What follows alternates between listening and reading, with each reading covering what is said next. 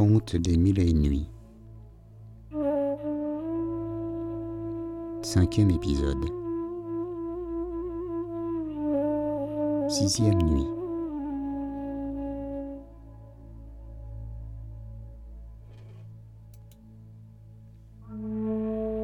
La sixième nuit étant venue, le sultan et son épouse se couchèrent. Dinarzade se réveilla à l'heure ordinaire et appela la sultane. Ma chère sœur, lui dit-elle, si vous ne dormez pas, je vous supplie, en attendant le jour qui paraîtra bientôt, de me raconter quelques-uns de ces beaux contes que vous savez. Schahriar prit alors la parole et dit Je souhaiterais entendre l'histoire du second vieillard et des deux chiens noirs. Je vais contenter votre curiosité, sire, répondit Scheherazade. Le second vieillard, poursuivit-elle, s'adressant au génie, commença ainsi son histoire.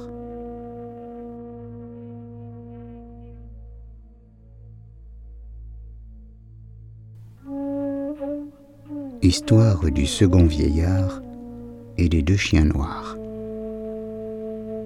Grand prince des génies, vous saurez que nous sommes trois frères.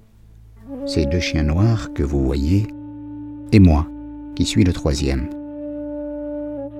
Notre père nous avait laissé en mourant à chacun mille sequins. Avec cette somme, nous embrassâmes tous trois la même profession. Nous nous fîmes marchands.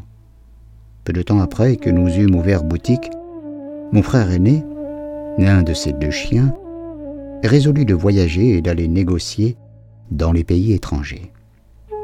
Dans ce dessein, il vendit tout son fonds et, en achetant des marchandises propres au négoce qu'il voulait faire, il partit et fut absent une année entière.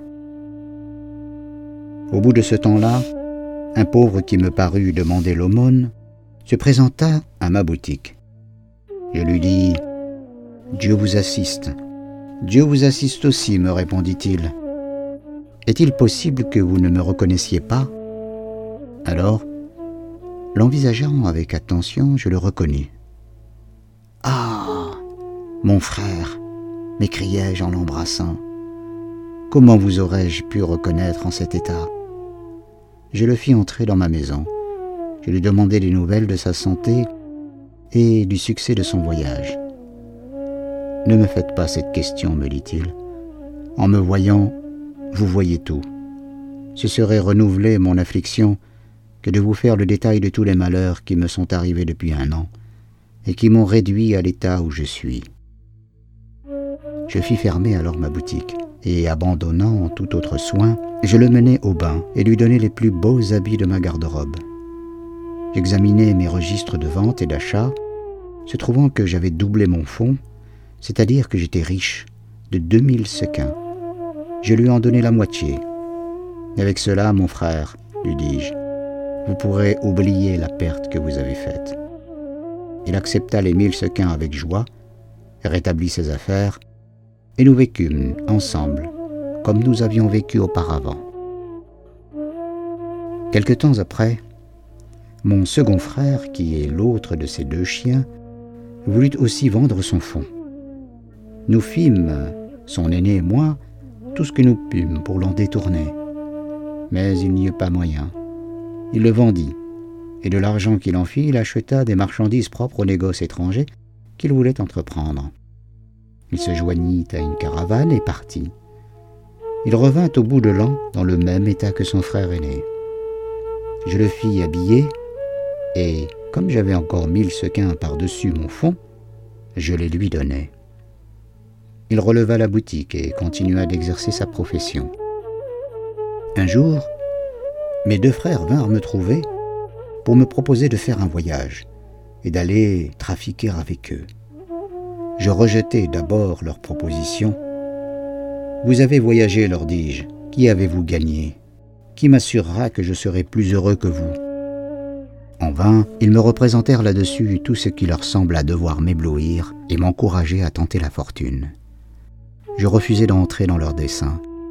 Mais ils revinrent tant de fois à la charge qu'après avoir pendant cinq ans résisté constamment à leurs sollicitations, je m'y rendis enfin.